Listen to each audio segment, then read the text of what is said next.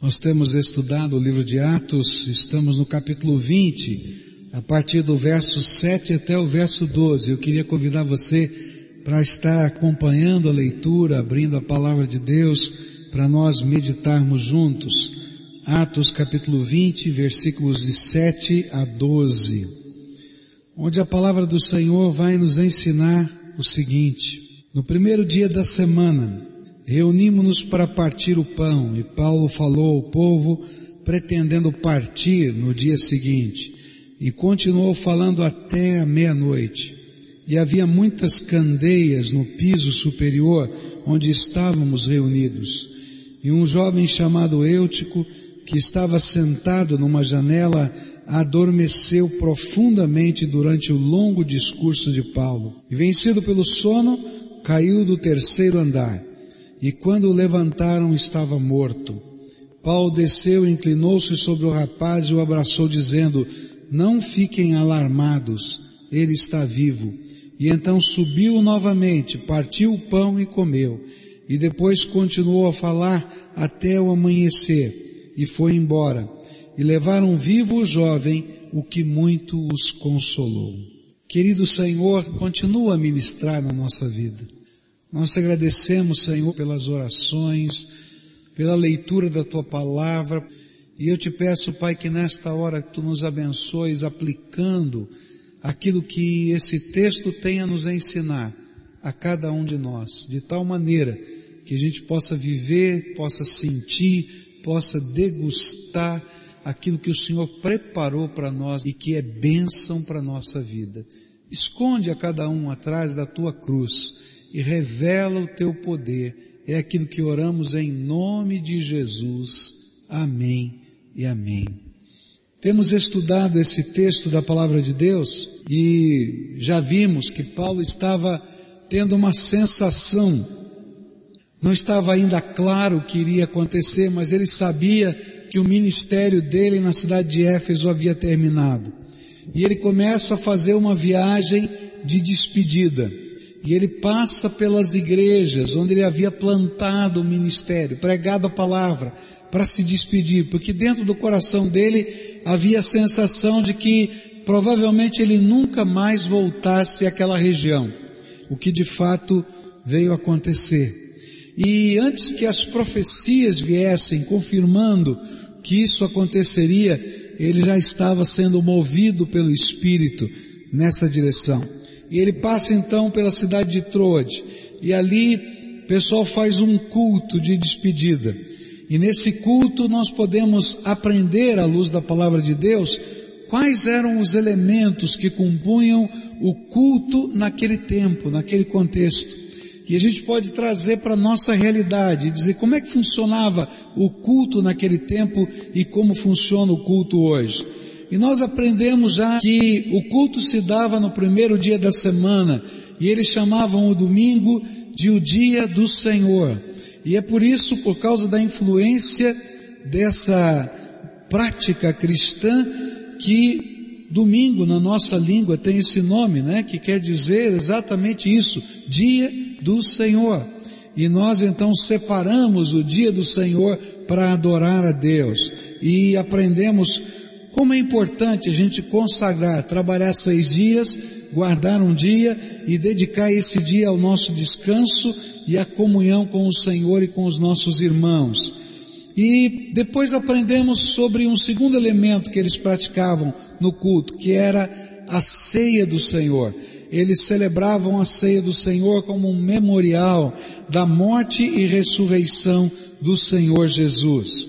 Mas eu queria continuar estudando esse texto e aprender um terceiro elemento que faz parte do nosso culto, que é o povo de Deus, o povo do Senhor. Diz assim o verso 7, verso 8, dizem assim, no primeiro dia da semana reunimos-nos para partir o pão e Paulo falou ao povo, pretendendo partir no dia seguinte, e continuou falando até a meia-noite, e havia muitas candeias no piso superior onde estávamos reunidos. A igreja estava reunida à noite, e era domingo, E o domingo naquele tempo não era um feriado, não era um dia de folga, no qual as pessoas estavam liberadas dos seus trabalhos diários. Por certo, alguns cristãos, como nós já vimos, eram escravos e não podiam ir à reunião até que tivessem terminado todo o trabalho, e por isso a igreja se reunia à noite. E os cristãos encontravam-se em um cenáculo, ou seja, no quarto de cima das casas, como nós temos aqui em Curitiba os áticos das casas. Então aquele quarto maior em cima, eles se reuniam ali numa casa que era emprestada, porque naquele tempo não existiam templos cristãos. Os templos cristãos começaram a ser construídos só depois do terceiro século. Até então, os cultos aconteciam nas casas, e também em lugares como uma escola ou um outro lugar onde o povo pudesse se reunir e se juntar.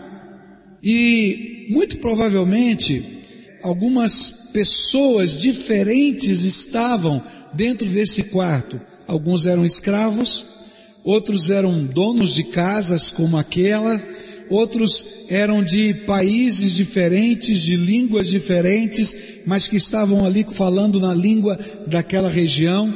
E nós poderíamos dizer que sempre o cristianismo foi um grupo muito misturado, os cristãos foram um grupo muito misturado, um povo muito miscigenado, porque a palavra de Deus estava chegando e alcançando judeus, gentios, homens, mulheres, escravos, todas as pessoas. E apesar disso não existia distinções nacionais ou sociais. E os seus membros não faziam nenhuma diferença entre uns e outros, porque todos eram um só povo em Cristo Jesus. E se há uma beleza do cristianismo é essa. Não importa o título da pessoa que está do teu lado. A gente só se chama de irmão. Não é verdade? Não é o título de quem está do lado que importa. É o irmão fulano, o irmão Beltrano, isso é que importa. Não importa de que lugar do mundo ele veio. Não importa qual seja a cor da sua pele. Não importa se tem dinheiro ou não tem dinheiro. Não importa se tem estudo ou não tem estudo aqui dentro, quando Deus está olhando para a gente, e quando nós olhamos uns para os outros, a vontade de Deus é esta, que nós estejamos vendo o nosso irmão em Cristo Jesus. E a Bíblia chama isso de povo de Deus. É isso que significa ser povo de Deus. Um povo que tem um laço maior que o de sangue um povo que tem um laço maior do que uma classe social. É porque o sangue de Jesus, aquele que morreu na cruz do Calvário por nós, nos purifica de todo pecado, nos faz ser adotados por Deus como filhos de Deus. E isso nos é suficiente. Paulo diz isso de uma maneira muito forte em Gálatas 3, verso 28. Não há judeu nem grego, escravo nem livre, homem nem mulher, pois todos são um em Cristo Jesus. Eles não eram a igreja que tinha um público-alvo. É muito comum hoje, por exemplo, quando você estuda manuais de crescimento de igreja, que são tremendamente influenciados pela ótica do marketing, eles estão dizendo assim, olha, você como igreja tem que definir um público-alvo. Para quem você vai pregar o Evangelho? E aí algumas igrejas dizem assim, bom, o nosso público-alvo é o Joãozinho que tem 30 anos de idade, entre 30 e 40 anos de idade, que está no mercado de trabalho nessa posição, que tem dois filhos, que e aí você define o público-alvo. E aí você prepara todas as atividades da igreja olhando para uma pessoa que está dentro desse perfil. E aí, quando você começa a fazer isso, você diz, peraí, mas onde está a igreja? Porque a igreja é muito maior do que isso. Algum tempo atrás, um colega, pastor de uma outra denominação, conversando comigo, ele disse assim, olha pastor, eu estou vivendo um problema muito sério.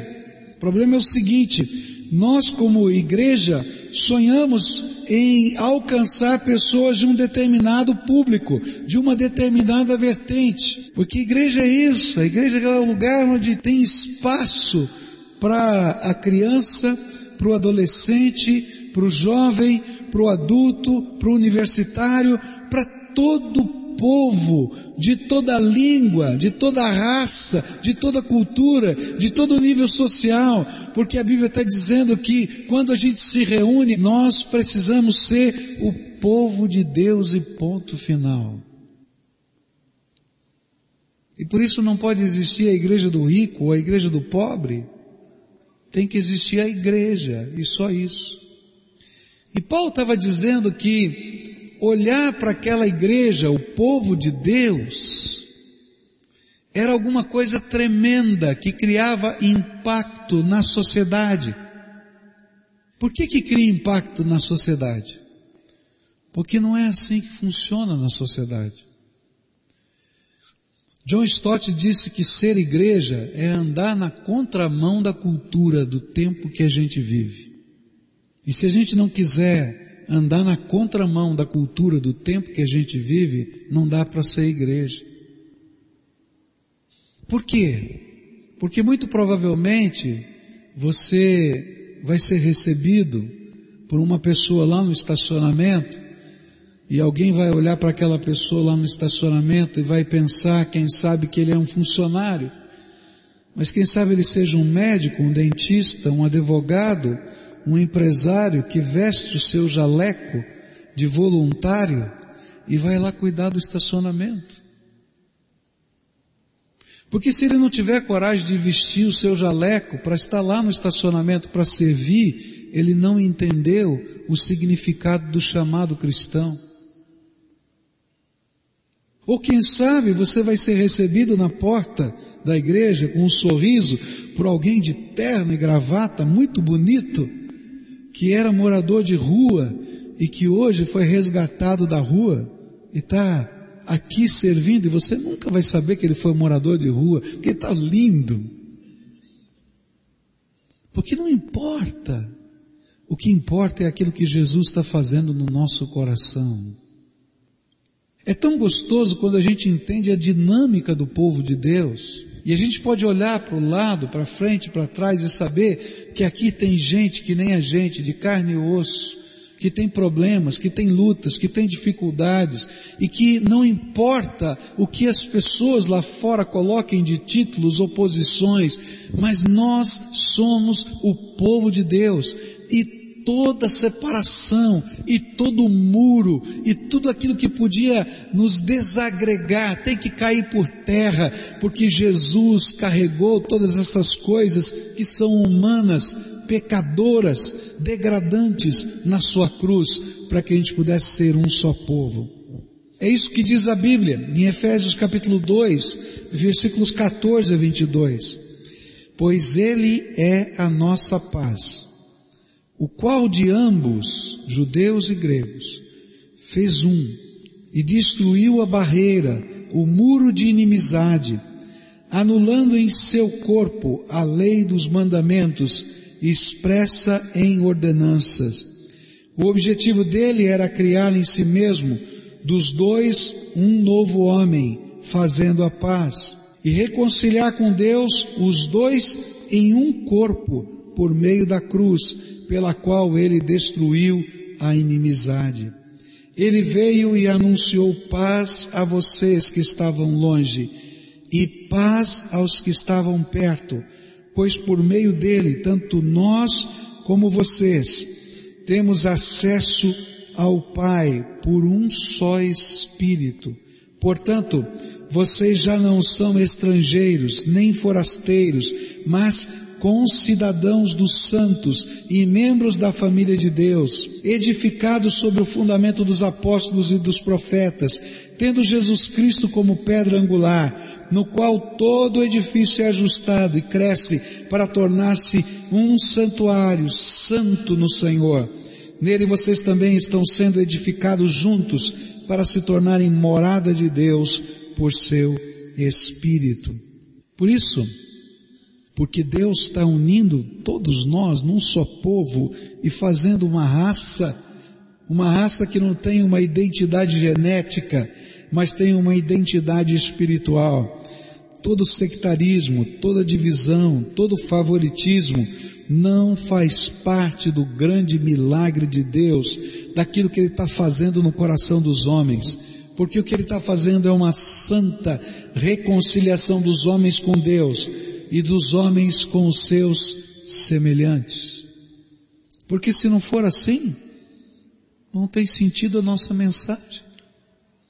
A nossa mensagem só tem sentido se eu olhar para a pessoa que está do meu lado e reconhecer que ali está um irmão que carece da graça de Deus, que carece da misericórdia de Deus tanto quanto eu.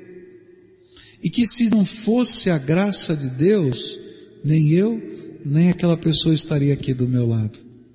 É tão tremendo isso que quando a Argentina e a Inglaterra estavam em guerra por causa das Malvinas, houve um grande congresso internacional e existiam delegados da Argentina e da Inglaterra nesse congresso internacional.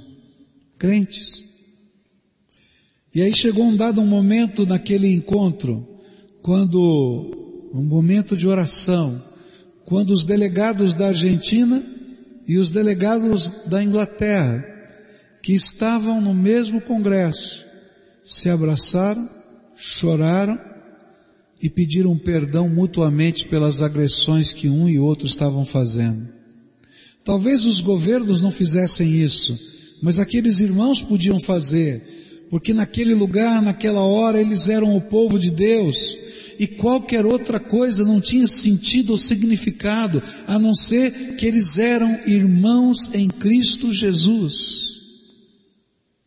Num outro congresso, onde tinham mais de sete mil pastores do mundo todo, foi pregar uma senhora chamada Corrie ten Boom.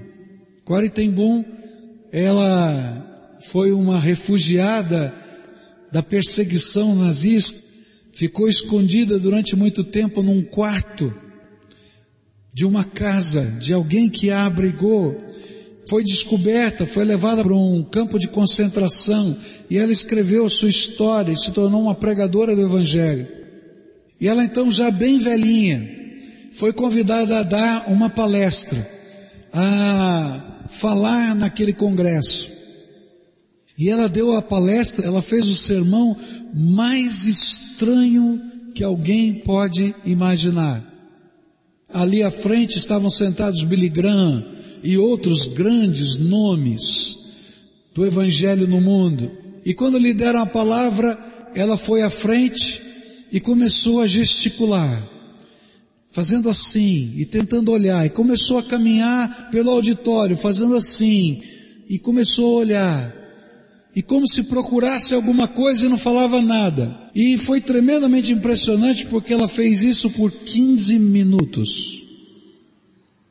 Você imagina isso? Agora, na hora do sermão, se eu começo a fazer assim, e olhar para um lado e andar para o outro, e olhar e procurar e procurar, 15 minutos. Ela tinha 20 minutos de mensagem. 15 minutos ela fez isso. Começou a gerar um tremendo incômodo. O que está acontecendo? Algumas pessoas chegavam perto dela e diziam, a senhora está precisando de alguma coisa, posso ajudar? Alguém vinha, trocava o microfone e ela continuava olhando. Aí ela subiu ao púlpito e dizia assim, onde estão os servos de Deus? Onde estão os servos de Deus? E o sermão dela durante cinco minutos foi perguntar: onde estão os servos de Deus? Cinco minutos. Aqueles que estavam presentes começaram a dizer que houve um profundo constrangimento do Espírito naquele lugar. O Espírito de Deus começou a se derramar naquele lugar, porque ali estavam pessoas orgulhosas, pessoas que apresentavam os seus títulos, pessoas que estavam contando do seu grande ministério, pessoas que estavam se ufanando dos seus métodos, da sua estratégia, do seu jeito de Deus. E lá estava aquela senhora marcada pela vida, enrugada, machucada, com uma história de vida tremenda, que só perguntava: onde estão os servos de Deus? E quando o Espírito de Deus fez com que aquele povo entendesse o que estava acontecendo, começou um grande quebrantamento e alguns começaram a chorar aqui e acolá e acolá. E o primeiro a se ajoelhar foi Billy Graham e começou a chorar diante de Deus e a orar. E de repente você podia ouvir o soluço daqueles sete mil pastores dizendo, Senhor, eis-me aqui, me perdoa pelo meu orgulho, pela minha vaidade, pelo meu coração endurecido, porque na verdade nós não somos nada, nada, nada, nada a não ser servos do Altíssimo. Queridos, se a gente não tivesse mesmo sentimento, a gente nunca vai entender o que é igreja. Sabe quem está aqui hoje? Um servo de Deus.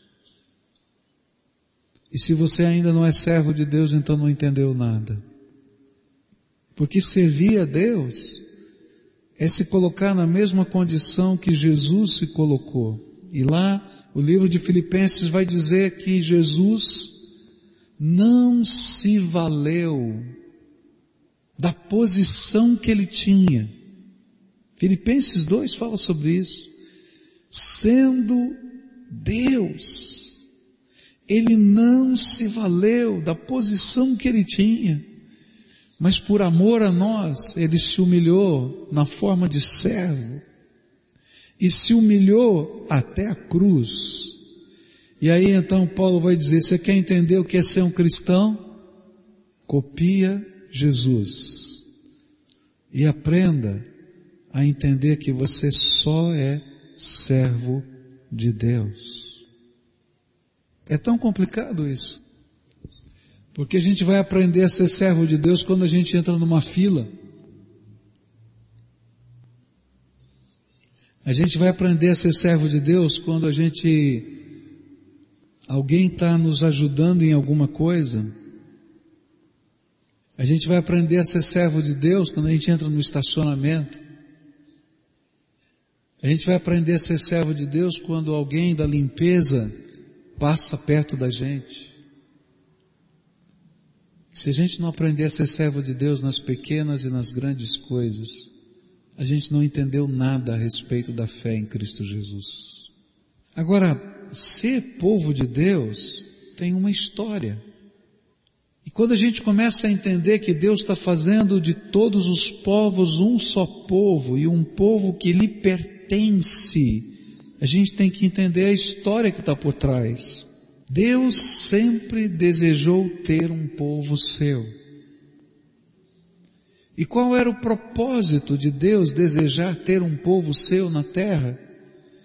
Ele desejava que essas pessoas pudessem assimilar o seu caráter. Ser povo de Deus ao longo da história foi um projeto tremendo de Deus de escolher um povo, separar um povo, e o grande propósito de Deus era que esse povo aprendesse a ter o caráter de Deus, o jeitão de Deus, e pudesse viver esse jeitão de Deus aqui na terra. E não somente ter o caráter de Deus, mas receber a sua palavra. E na medida em que a sua palavra fosse aplicada ao coração, ele pudesse gozar das suas promessas um povo com quem ele firmasse pactos, e um povo que pudesse ser uma carta aberta, uma testemunha viva em um mundo perdido da salvação e do amor que o Pai eterno tem por todos os homens. E assim lá no passado, ele escolheu Israel para ser o seu povo, para ser o berço dos profetas, para que eles fossem os guardadores da palavra e o povo missionário de Deus nessa terra. E a visão de Deus em ter um povo na terra nunca foi geopolítica, enquanto que Israel só aplicou a visão do povo de Deus no contexto geopolítico. Por isso Paulo vai nos ensinar que em Jesus, tanto os judeus que antes se consideravam o povo geopolítico de Deus, quanto os gentios que como pagãos e ignorantes das promessas e da vontade de Deus estavam sem esperança no mundo, o Senhor agora estava fazendo de todos esses povos um só povo. E o propósito é que esse povo seja o povo missionário de Deus na terra. E esse é o sentido da igreja. Para que que Deus está nos fazendo um? Para que que Deus quer que o caráter dele esteja impregnado na nossa vida? Para quê? para que eu e você sejamos o povo de Deus, mas o povo missionário de Deus nessa terra. A nossa fé tem sentido para a minha vida. Enquanto eu me descubro enquanto ser, enquanto pessoa, enquanto eu recebo a minha salvação, mas ela só tem sentido nessa terra enquanto ela me transforma em povo missionário de Deus nessa terra. E essa é uma figura maravilhosa. E ela está tentando nos ensinar algumas verdades que não podem ser esquecidas. A primeira verdade é que só nos tornamos povo de Deus, igreja de Deus, através da fé em Jesus Cristo como nosso Salvador pessoal. Porque ninguém vai conseguir ter o caráter de Deus, ninguém vai conseguir quebrar os muros de separação, ninguém vai conseguir ser povo missionário de Deus se não experimentar o poder e a graça de Jesus na sua vida.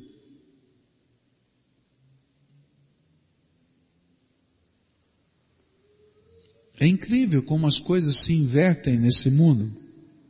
Enquanto eu não descubro o poder e a graça de Deus, a minha fé pode virar uma ideologia. E para muita gente a fé é só uma ideologia. E toma cuidado porque essa fé pode ser uma ideologia tremendamente perigosa. Para vergonha nossa, minha e sua, você sabia que a ideologia da Ku Klux Klan, conhece essa organização?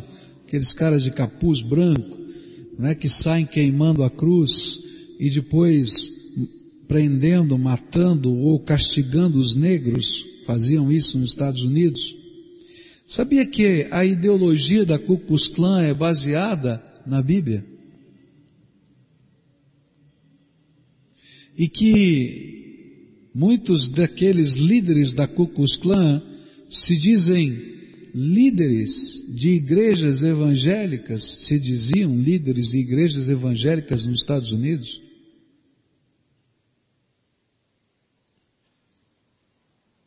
Não é vergonha? Por quê? Porque se eu não vivo uma experiência do poder de Deus transformador na minha vida, se eu simplesmente sou um frequentador de uma igreja, a igreja pode se transformar numa ideologia na minha vida. Uma causa. E eu posso perseguir nas letras da lei da minha causa razões para os meus atos. E aí eu me perco. E eu vou interpretar esses textos da Bíblia à luz da minha ideologia.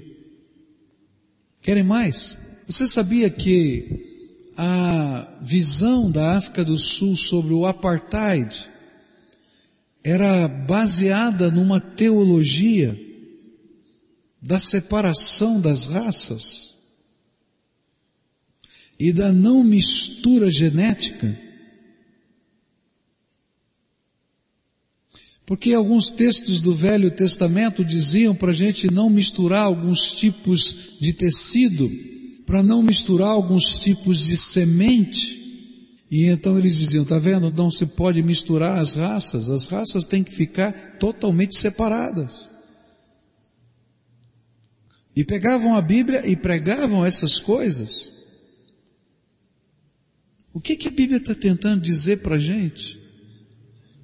é que eu não consigo viver a visão do reino se Jesus não entrar na minha vida e se aquilo que eu estiver vivendo em termos de fé for mais do que uma tradição, mais do que uma ideologia, mais do que um costume, para viver uma experiência do amor de Deus transcendente na nossa vida.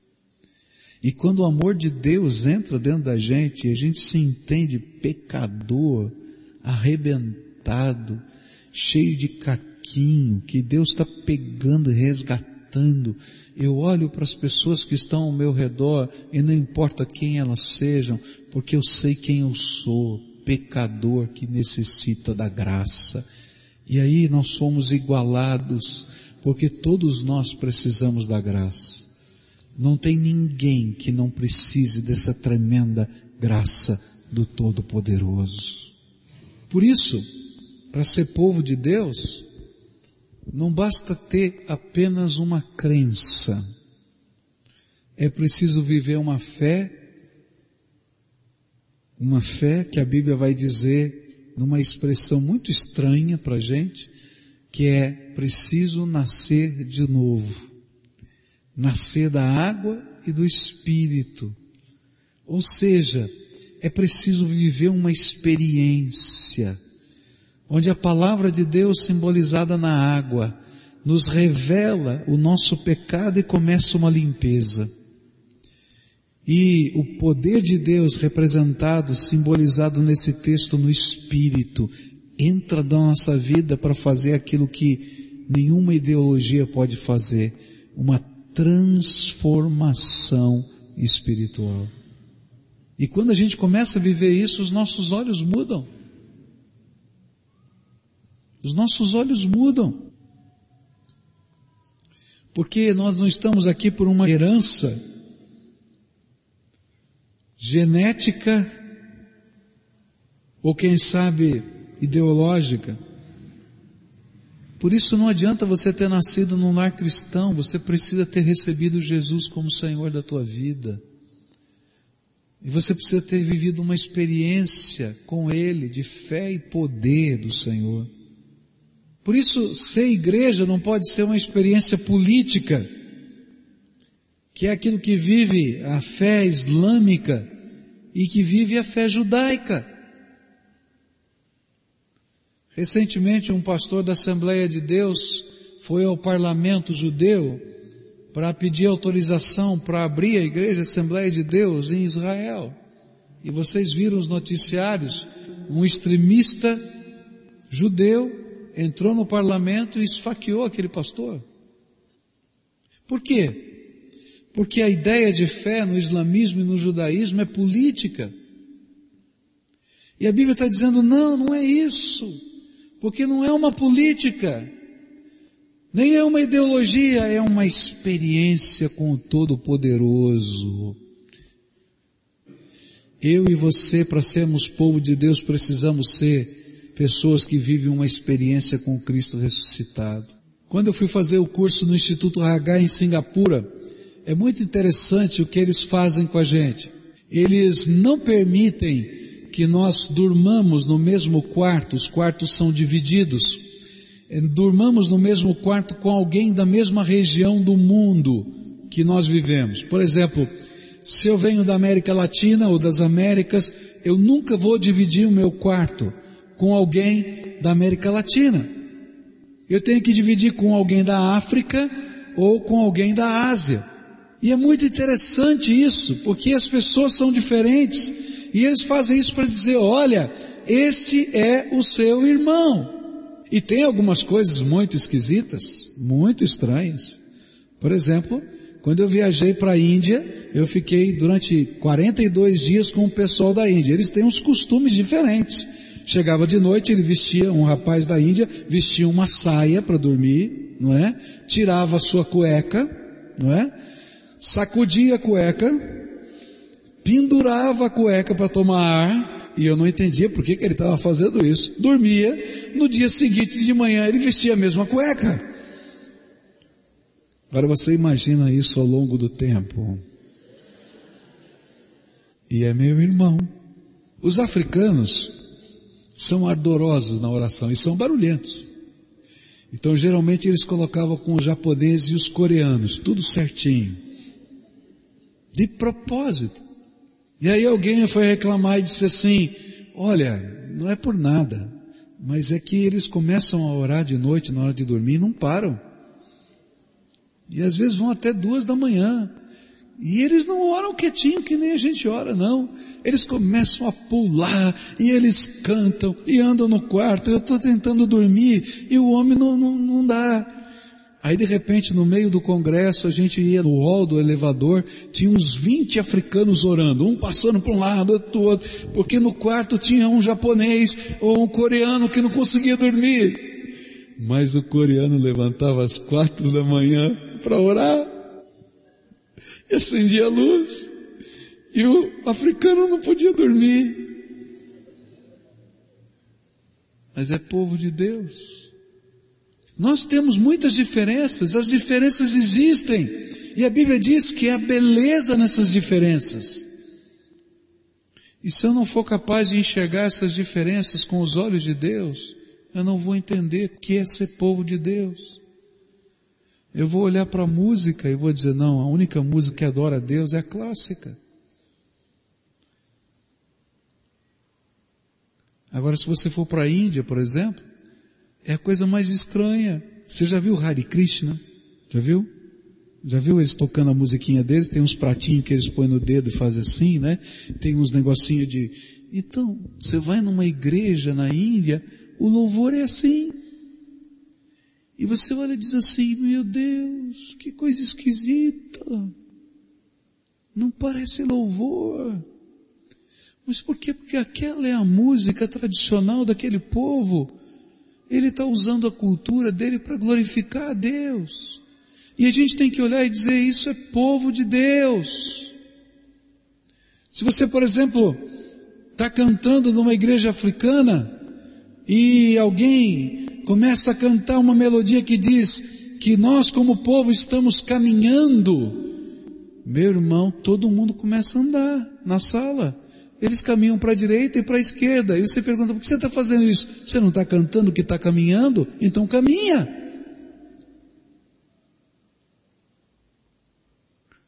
E você diz, mas é tão diferente. Mas esse é o povo de Deus. Por isso, todo o muro de separação tem que cair. E nós temos que olhar aquilo que realmente tem valor. O sangue de Jesus Cristo, Filho do Deus vivo, nos purificou. E o Espírito Santo nos selou. E é por causa dessa experiência que aqueles que eram tantos e muitos, agora são um só povo, para a glória do Deus vivo. E se a gente não tiver isso em mente, a gente não entende o que é povo de Deus. Meu irmão, se você não consegue dar a mão para quem está do teu lado, você não entende o que é povo de Deus. Se você está preocupado com quem vai sentar do teu lado, você não entende o que é povo de Deus. Se você imagina que a igreja tem que ter um único estilo e um único público-alvo, você não entendeu nada sobre o que é ser povo de Deus.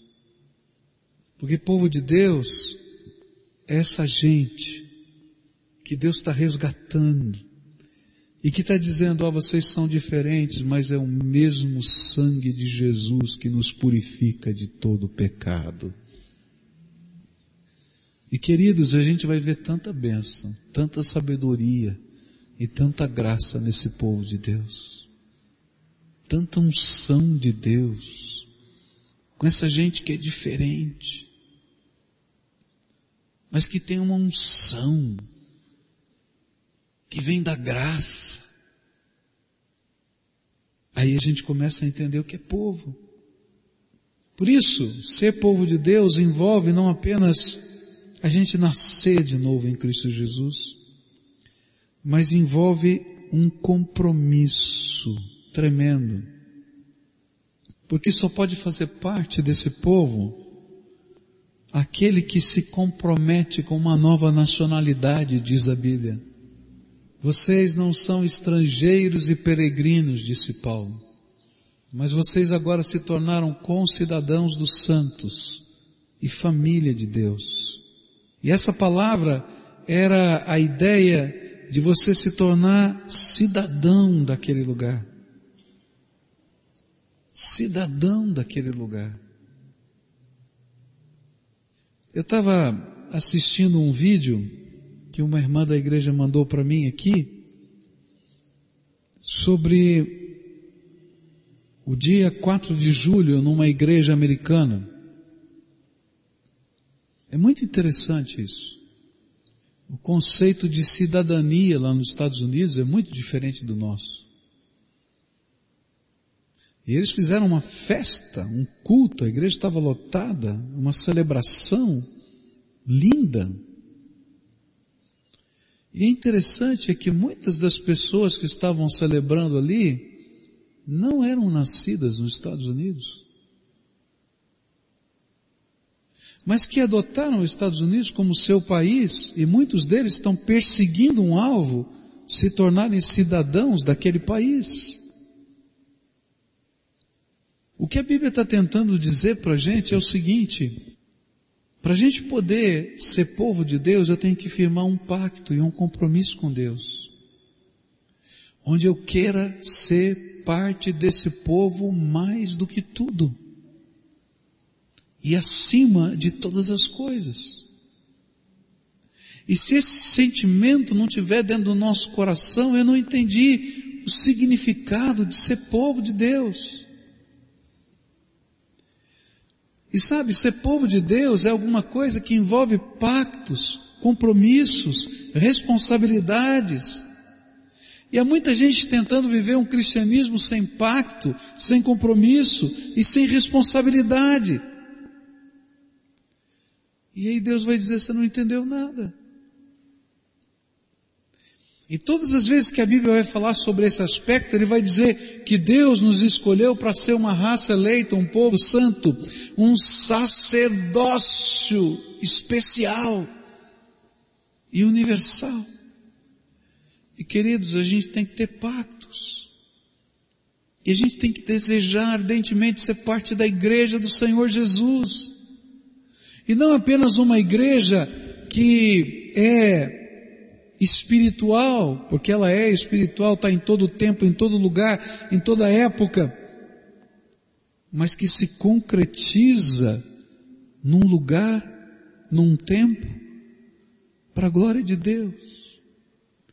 E aí eu começo a ter compromisso com os meus irmãos, com os projetos do reino de Deus que Deus vai colocando no povo que eu estou inserido. E eu começo a poder experimentar o que significa servir, ser servo de Deus. Porque enquanto eu não vivo esse pacto, esse compromisso, eu sou um forasteiro. Eu paro, assisto, vou embora. Mas quando eu me torno parte desse povo, eu vou assumir pactos, compromissos. E aí a gente pode ser luz aonde Deus quiser que a gente seja. E a gente pode ser bênção. E a gente pode se submeter uns aos outros e aprender que não importa, quem sabe você seja uma grande autoridade num dado contexto, mas aqui, em dados momentos, não é assim que funciona. Eu estava lendo um livro outro dia e achei uma coisa muito interessante. Ele dizendo de uma equipe de trabalho na igreja. E tinham dois militares. Um era o coronel de uma base americana e o outro era um sargento. Mas lá na igreja, o sargento era o relator da comissão e chegou para o coronel e disse, o senhor não fez bem feito o seu serviço, faz favor de limpar a mesa direitinho. E o coronel virou para o sargento, sim senhor, vou fazer de novo o meu serviço. É assim que funciona no reino. E a gente aprende a se submeter uns aos outros. Eu hoje queria convidar você a fazer parte de um povo que é maior que uma raça é maior que uma classe social, que é maior que uma ideologia, é maior que o tempo, é maior que a geografia, porque tem a ver com o Todo-Poderoso Senhor da minha vida. E para ser parte desse povo tem que ser servo. Se você não quiser servir, não dá para ser parte desse povo. Porque nós vamos servir a Jesus servindo uns aos outros. E se não pudermos servir uns aos outros, não podemos servir a Jesus, é isso que a Bíblia diz. Naquele dia, ele vai separar um do lado e outro do outro, e vai dizer, olha, entra no gozo do teu Senhor, servo bom e fiel, porque quando tive fome me deste de comer, quando tive sede me deste de beber, quando tive frio me cobriste. E vão perguntar: quando fizemos isso? Toda vez que fizestes a um dos meus pequeninos, a mim me fizestes, diz a Bíblia. Se você não quer servir, não tem lugar para você no povo de Deus. E se você não quiser ter compromisso com um povo, com um lugar, com uma igreja, também não tem lugar para você no reino de Deus. Porque a gente só pode concretizar esses valores sendo parte desse povo. Tem muita gente que está vivendo um dilema muito grande. Quando a gente fala em ser povo de Deus, tem algumas batalhas que a gente vive. Eu queria orar por isso. Há pessoas, por exemplo, que já receberam Jesus como Senhor e Salvador da sua vida, mas ainda não assumiram o compromisso com a igreja local através do batismo. Ou às vezes estão perambulando de um lugar para o outro, mas não se tornaram membros de uma igreja. Eu quero dizer que Deus falou com você hoje, querido. Está na hora de assumir compromissos. E hoje eu queria fazer uma dedicação da tua vida, desse pacto, para a gente começar a dar os passos necessários para você se tornar membro de uma igreja. Se você não mora nessa cidade, você vai procurar uma igreja na sua cidade. Se você não mora na cidade de Curitiba, procure uma igreja. Você precisa ter uma igreja, fazer parte desse povo, servir a Deus. Procura uma igreja. E se conecta com o povo de Deus para servir o Senhor. Não para achar os defeitos, porque tem um monte de defeito em qualquer igreja, como em qualquer cultura tem defeito. Mas para ver a beleza de Jesus no meio de tudo isso e servir ao Senhor. Mas se você está aqui na cidade de Curitiba e quiser fazer parte dessa igreja, eu queria convidar você a assistir os cultos com a gente aqui, a participar com a gente. Se tiver uma outra igreja onde você foi alcançado pela graça de Deus, quem sabe, volta para ela. Porque a gente tem que estar junto com o Senhor.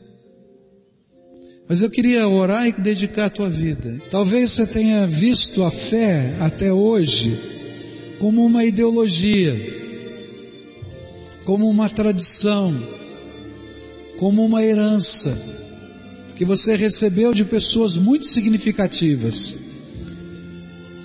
Mas você gostaria de viver uma experiência, de ouvir a voz de Deus, de conhecer o poder de Jesus na tua vida, e que você gostaria de receber isso como algo seu e não apenas como uma herança.